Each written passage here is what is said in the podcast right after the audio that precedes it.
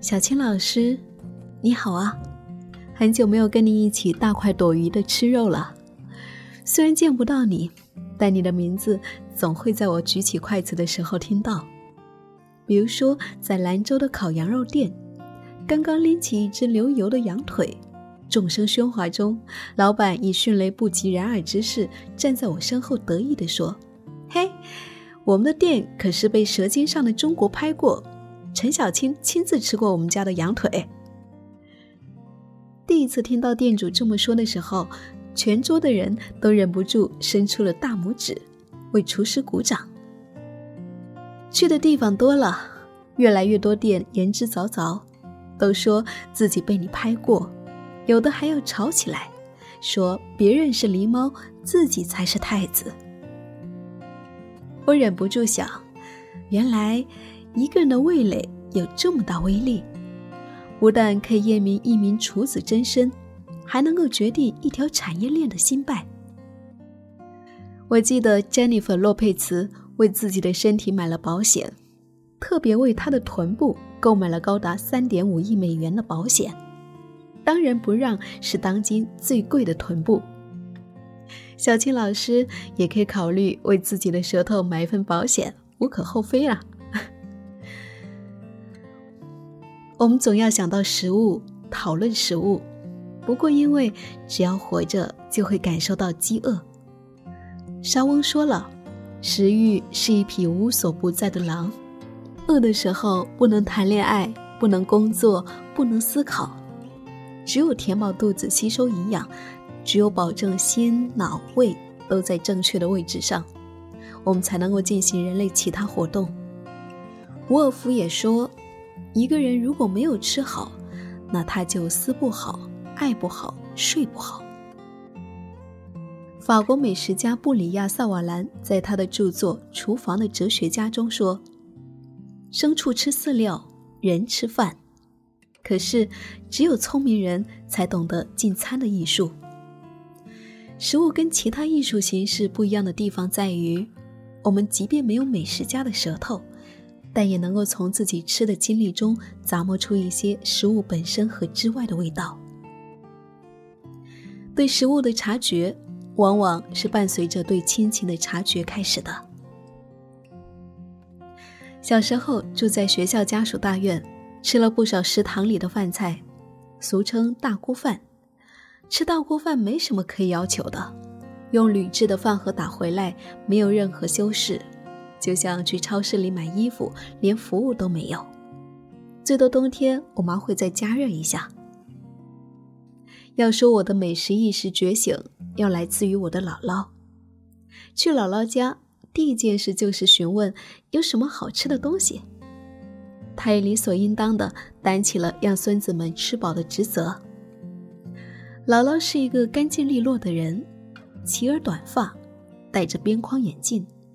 他做的饭跟他人的气质一样朴素大方。厨房是小孩的禁地，也许是怕小孩被油锅烫伤或者损坏器具，我就在客厅等着，想象着女人们如何在厨房忙碌。姥姥不一会儿就端出了一盘膨胀的虾片，吃上去香脆，这是用来解馋的。他还会在馒头上抹芝麻酱和绵软的白砂糖，我一口咬下去，柔滑的酱在口中化开，甜到了心里，幸福满满。芝麻酱在嘴角和手指上，我一点点的舔干净。姥姥去世很早，早到没有机会看到我背上书包。后来，我再也没有吃到过芝麻酱蘸白糖的馒头了。可我对他的记忆是如此清晰。我在英国吃了不少司康饼，刚出炉的司康饼看上去十分厚实紧密，实际上是松软的。从中间切开，涂上 cream 和草莓或者是橘子果酱。没有这些蘸酱，食物就会特别普通。我想小时候吃的那个蘸酱馒头。不就是姥姥的司康饼吗？不禁感慨，这是全球姥姥们的智慧。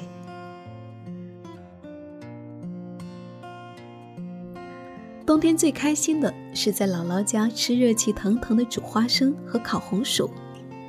煮花生并不是简单的丢在锅里煮一下，而是洗净后先用手捏破一个小孔，好让桂皮、八角、盐的滋味浸泡进来。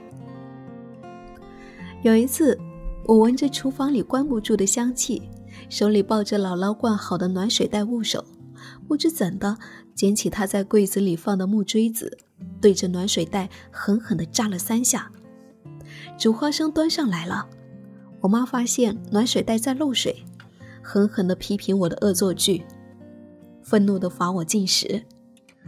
姥姥还是让我吃到了煮花生，美味与羞愧掺杂交织在一起，吃得面红耳赤，去拿花生的手指被烫得生疼。我们这一代人虽然说不上物资匮乏，小时候也经历过惜物的时光。祖辈的生活跟今天比起来，花样少很多。但我发现，软囊羞涩或者材料匮乏，丝毫不能够限制人的想象力。在节约中发挥创意，手头轻简，内心热烈；在精打细算中发挥每一块食物的魔力，用一种爱的本能在做饭。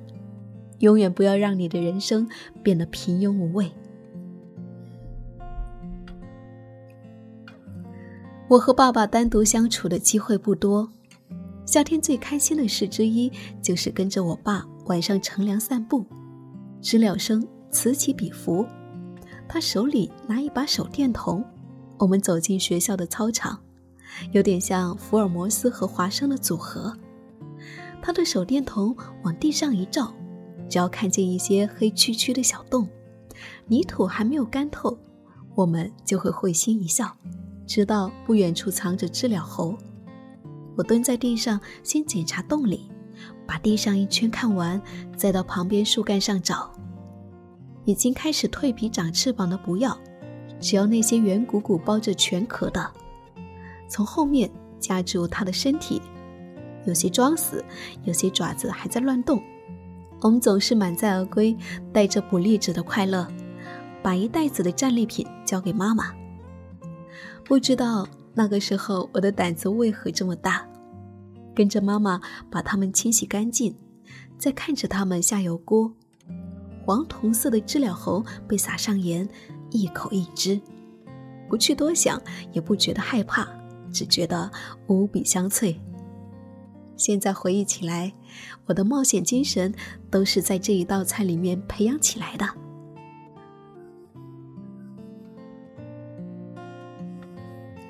我妈年轻的时候还算是挺时髦的人，能够用一个月工资买一辆亮闪闪的变速自行车。但热情总是来得快，也去得快。家里买了第一台烤箱的时候，房间里常常充斥着奶香的味道。他一度痴迷于烘焙，可惜做出来的蛋糕硬邦邦，实在没有商店里的好吃。于是烤箱被放进了杂物间，落了一层灰。但也让我明白了，厨艺需要习得，没有人能够随随便便成为大厨。何种时代吃何种饭，人对食物的偏好和习惯都是从童年建立起来的。尽管现在饭菜丰富，各国菜系都可以随意变换，我却找不到家里的味道了。食物教会我的远远超过了食物本身。人的味蕾最先感受到生活的滋味，酸甜苦辣的背后是亲情、传承、文化、故事，饱含幸福、酸楚、耐心、分享、隐喻。老实说，我肯定不是真正的吃货，也不热衷于烹饪。能够吃到好吃的东西，会欢呼雀跃。但也不会因为平淡的食物而牢骚满腹。我喜欢读美食专栏，看不同作者与食物的经历。心胸深处的那一盏明灯，常常是被别人的分享点燃，重新认识人与食物之间的关系，时而被勾起了残念。美食纪录片就更不用说了，更加直观。看完饿得睡不着觉，它还是很好的拌饭酱料。当自己一个人吃着无奇的饭菜时，把手机横过来支住，边看美食纪录片边吃，食欲倍增。更重要的是，美食纪录片里面讲的是地理志和民族志。我在里面恶补了地理、农业知识，了解了不同地区人们的生活方式。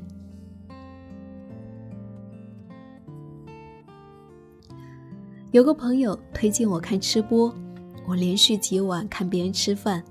初看的时候很兴奋，就像刚刚学会玩电子游戏的小孩，觉得特别有意思。很快就开始感到乏味、刻板、套路。主播们急于表现食物的莽夫好吃，面露难色，真真假假，还是以前看食物专栏更有意思。虽说看的都是如何吃，其实看的是饮食男女、饮食职场、饮食家庭。餐席之上的精雕细琢，餐席之下的知识哲思。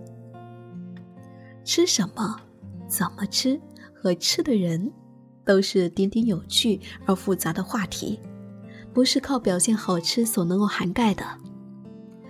对某种食物的激情总会消逝，让人回味无穷的是那些不能够被轻易道出的温和用膳。今天的生活变化太快了。所有的欲望都可以被轻易满足。如果吃饭带来的快乐是我们活着的奖励，究竟怎么吃饭才能不辜负这一片好意呢？小祝。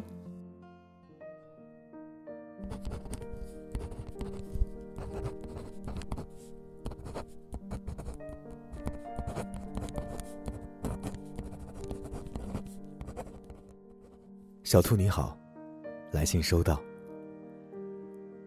最初你微信里说了通信的创意，我的第一反应是，你们工作量不饱和，还是业绩考核指标定低了，居然愿意花这么多功夫扯闲篇儿。后来想到你是文化人，嗯，那时间是奢侈的。既然答应了你，我想一定会给你回信。尽管我已经不记得多久没有碰过信纸了，就像信笺一样，有些东西真的从我们的生活里悄没声的隐退了。比如纸币，就是从前的钱，我们已经很少有机会接触它们。许多事情都可以在智能手机里搞定，方便又快捷。快捷的仿佛我们节约了大量金钱的同时，又节约了很多时间一样。然而，我们依然超级忙碌，忙得喘不过气来。信笺、纸币、时间，都因为节约而变得稀有珍贵。这真是一个让人哭笑不得的隐喻，有意思。那天晚上，你应该在宵夜，就是你信上说的，在兰州吃烤羊腿。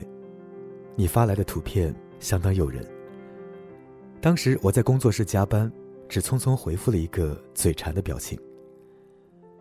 忙完的时候才详细看你的微信，也就是信中所言，店家称那里是我们的拍摄点，甚至我曾经亲自品尝。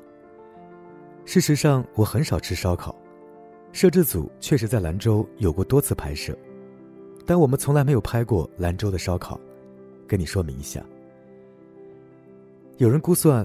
各地大概有上万家舌尖推荐的餐厅，还不包括差点推荐和后悔未推荐的。有一次就是在兰州，朋友带着去南关十字，整条夜市不大，数了一下，有二十六家挂着舌尖美食招牌的摊位，看得人脸红心跳。我心理素质差，只好拉着朋友去了别处。餐厅或者排档，出于商业考虑，夸大一下宣传。倒也无可厚非，但我们怎么可能拍过这么多家店？再说了，《舌尖》应该不完全是一部推荐饭馆的节目吧？餐厅不过是我们展示食物的场景。只是中国太大，各地都有很多人们喜欢的美食，难免偶尔有些啼笑皆非的故事。但每个人都有自己对食物的评判。什么是最好的食物？这个问题，而你给我的答案是童年时代。你在信里说，最最难忘的味道，是童年时代姥姥家中的家常食物：煮花生、烤红薯、馒头片蘸芝麻酱。准确点说，就是老家的味道。看到你不吝笔墨的描写，说实话，我是有些感动的。一粥一饭，当思来之不易。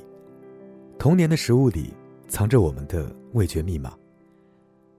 我自己小时候，每年冬夏两季，父亲都会拿着包裹单去县城的邮电局，在高高的绿色柜台后面，有外婆定期寄来的包裹。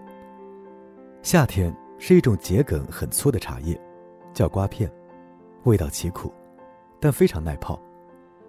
冬天寄的更多。咸肉、咸鱼、腊鸭、腊鹅，还有被我母亲称作传奇的糯米粑粑。糯米粑粑虽然童年时期并不是我的最爱，却在离家后给了我很多慰藉。这我在文章里 写过。一个人只有离开自己熟悉的生活环境，离开自己的家庭，到了完全陌生的地方，才会理解所谓的故乡，不仅仅意味着熟悉的人群。也不仅仅意味着熟悉的景物，熟悉的味觉习惯，显然也是故乡重要的组成部分。越是长大离家后，越能感受好好吃每一餐饭的重要。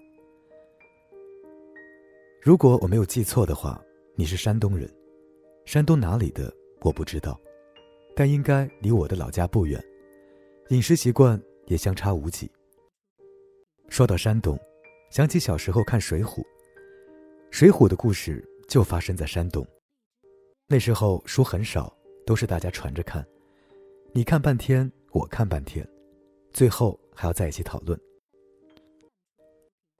水泊梁山左近有个祝家庄，对，就是你的姓氏，祝是山东大姓啊。那次看完三打祝家庄那段，照例大家坐在一起吹牛。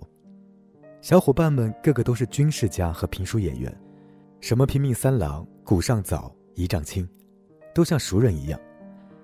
再说宋江如何用计用兵，惊心动魄。轮到我说了，我说，时迁上厕所偷了一只大公鸡，那个鸡太香了，还没好好吃就被店小二闻见了。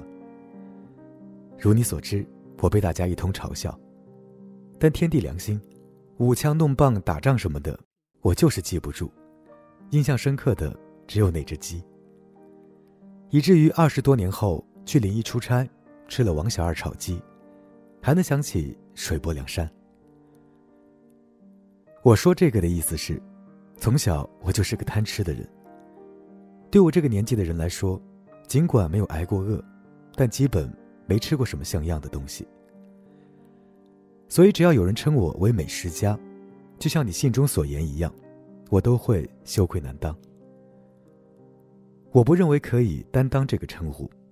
每次遇到这种尴尬，我都会说自己其实是个嘴馋的人，相当于英语里的 foodie。美食家得吃过多少东西啊？我在二十岁之前的生活经历，让我很有自知之明。由于生活习俗和文化的差异，东西方对美食家的界定。有很大不同，在西方，美食家是一门职业，他们有敏锐的嗅觉和味蕾，能细致区分不同的味觉感受，也能凭借经验和审美，判断各种食材搭配、加工烹饪以及艺术呈现的效果。而中国的美食家，就像今天大家公认的蔡澜、沈鸿飞等，则继承了古代文人的传统，很注重把对食物的感知与时空的变换，以及个人的阅历。用训练有素的文字，风生水起的呈现出来。我无论是见识还是表达，都无法望其项背。不过有次和学者陈立聊美食，倒是给了我一些安慰。他说，人类享用美食的终极境界，很大程度上是为了达到颅内高潮。有权有钱的人可以通过精细制作的食物和复杂的进餐仪式去获得。普通人也可以依赖简单平凡的风味暗示，通过咀嚼甚至吞咽，达到同样的享受。从这一点上说，食物无所谓高下，人也是平等的。陈立老师的专业是心理学，他用现代科学的逻辑，讲述了中国古代的价值观。广厦万间，夜眠只需六尺；黄金万两，一日不过三餐。如此说来，尽管赶不上美食大咖，踏踏实实的做一个吃货，也蛮好。我最初认识你的时候，更多是在一起吃饭，应该有些年头了。那时北京的饭局很兴盛，一堆你们这样的文艺青年扎堆儿，我负责点菜和旁听，那是很温暖的一段时光。因为张罗你们吃饭，我自己也开始写美食专栏，因为美食写多了，后来又拍了美食纪录片。所谓的美食纪录片，很重要的一点，就是借鉴了前辈美食家对食物精准生动的描述，用视觉化手段。表现出来罢了，这需要专业程度比较高的一个团队，我个人只是其中一份子。不过呢，做美食纪录片时间久了，渐渐的也对美食有了更多的认知。食物在我的认知里，也不再是食物本身，就像两口子相处久了，就会越来越了解对方的习惯、脾性，还有更多的过往。最初拍《舌尖》。我们是被浩瀚的中国美食震撼，希望寻找其中的奥秘。后来，我们的节目里除了美食，更多关注的是传统和人。到了前两年，开始《风味人间》的制作，我们把坐标置放到整个星球的范围，在食物里探索人类的共同智慧。你看，我们也在努力改变。现在我眼中的美食。不仅仅是认识世界最有趣的通道，也是人与人交流最便捷的途径。传说中的上帝让人类说不同的语言，相互不能交流，巴别塔就这样成了烂尾楼。但我们的食物有这么多的相通之处，如果上帝真的存在，他应该粗心了。前一阵子受邀去 TED 做了一个演讲，我梳理了这些年做美食的一些感受。有空你可以看看，要是没时间看，我可以画一下重点。演讲的核心意思，我想说，现在社会发展太快，很多传统食物在一点点消失。作为纪录片人，拍美食，用影像记录食物里我们祖先一路走来的印记，这是我们的本分，也是我们的幸运。你看，相比美食家或者美食工作者。我更愿意大家把我当成一个纪录片导演。说起来，我挺幸运，八十年代初思想解放时读了大学，毕业国家分配到媒体，又搭上了中国电视的黄金时代。专业做纪录片也赶上了政策扶持，做美食的时间又遇到国人消费升级。我相信常识，但有时候又不得不感叹命运。纪录片是一个相对边缘的行业，在今天的经济环境里，拿到拍摄的投资或寄望有很好的回报都不容易。给你写这封回信，刚好是我生日，给自己写了一首老干体打油诗。其中一段是这样的：沃野千里风味，灯火万家人间，一言难尽纪录片，疏忽五十五年。如果身体条件允许，我想大概还能再工作十年。以后有机会，还会继续拍摄更多其他题材的节目。为了能够对得起投资方和播出平台，现在这些项目都处在孵化阶段。我们的小团队取名叫“到来纪录片实验室”，很大程度上也是希望能够在纪录片领域做出更多尝试，无论是社会类、历史类。还是自然类，我们都有兴趣。希望几年后，我还能回归纪录片导演的角色定位。那时，如果你再给我写信，希望内容能集中在纪录片的范畴。啰里啰嗦写了这么多，就此打住。祝你一切好，黑叔叔。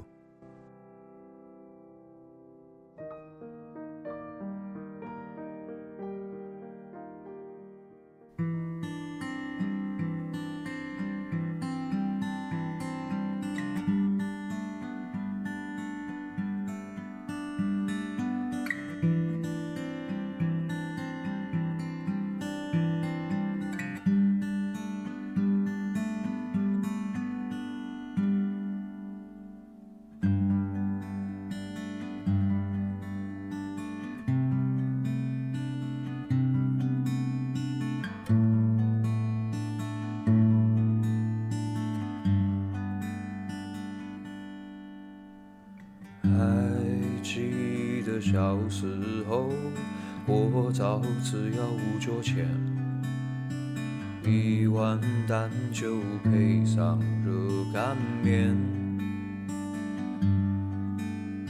手里头拿到的是家家给的五角钱，等不赢了冲到街上面。常听到别个说，武汉人脾气有点火。这干瘪瘪的面，欲火下咽。家家也总是说，吃了这热干面，保证你呀出门会攒钱。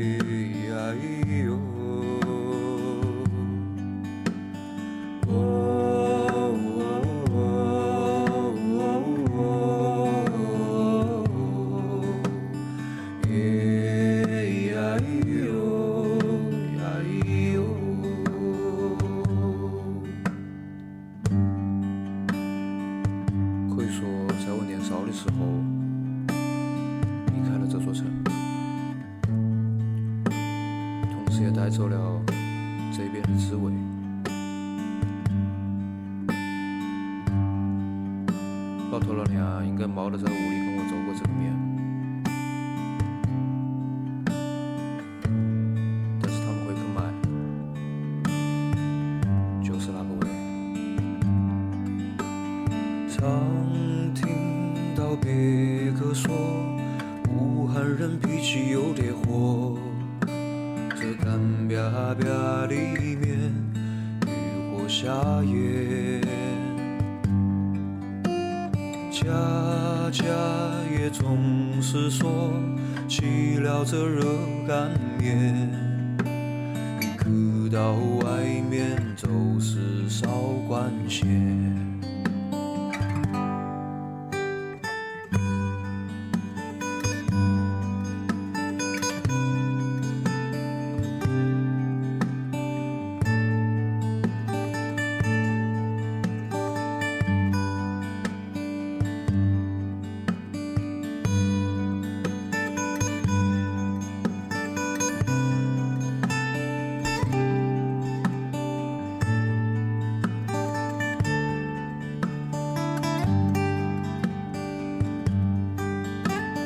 常听到别个说，武汉人脾气有点火。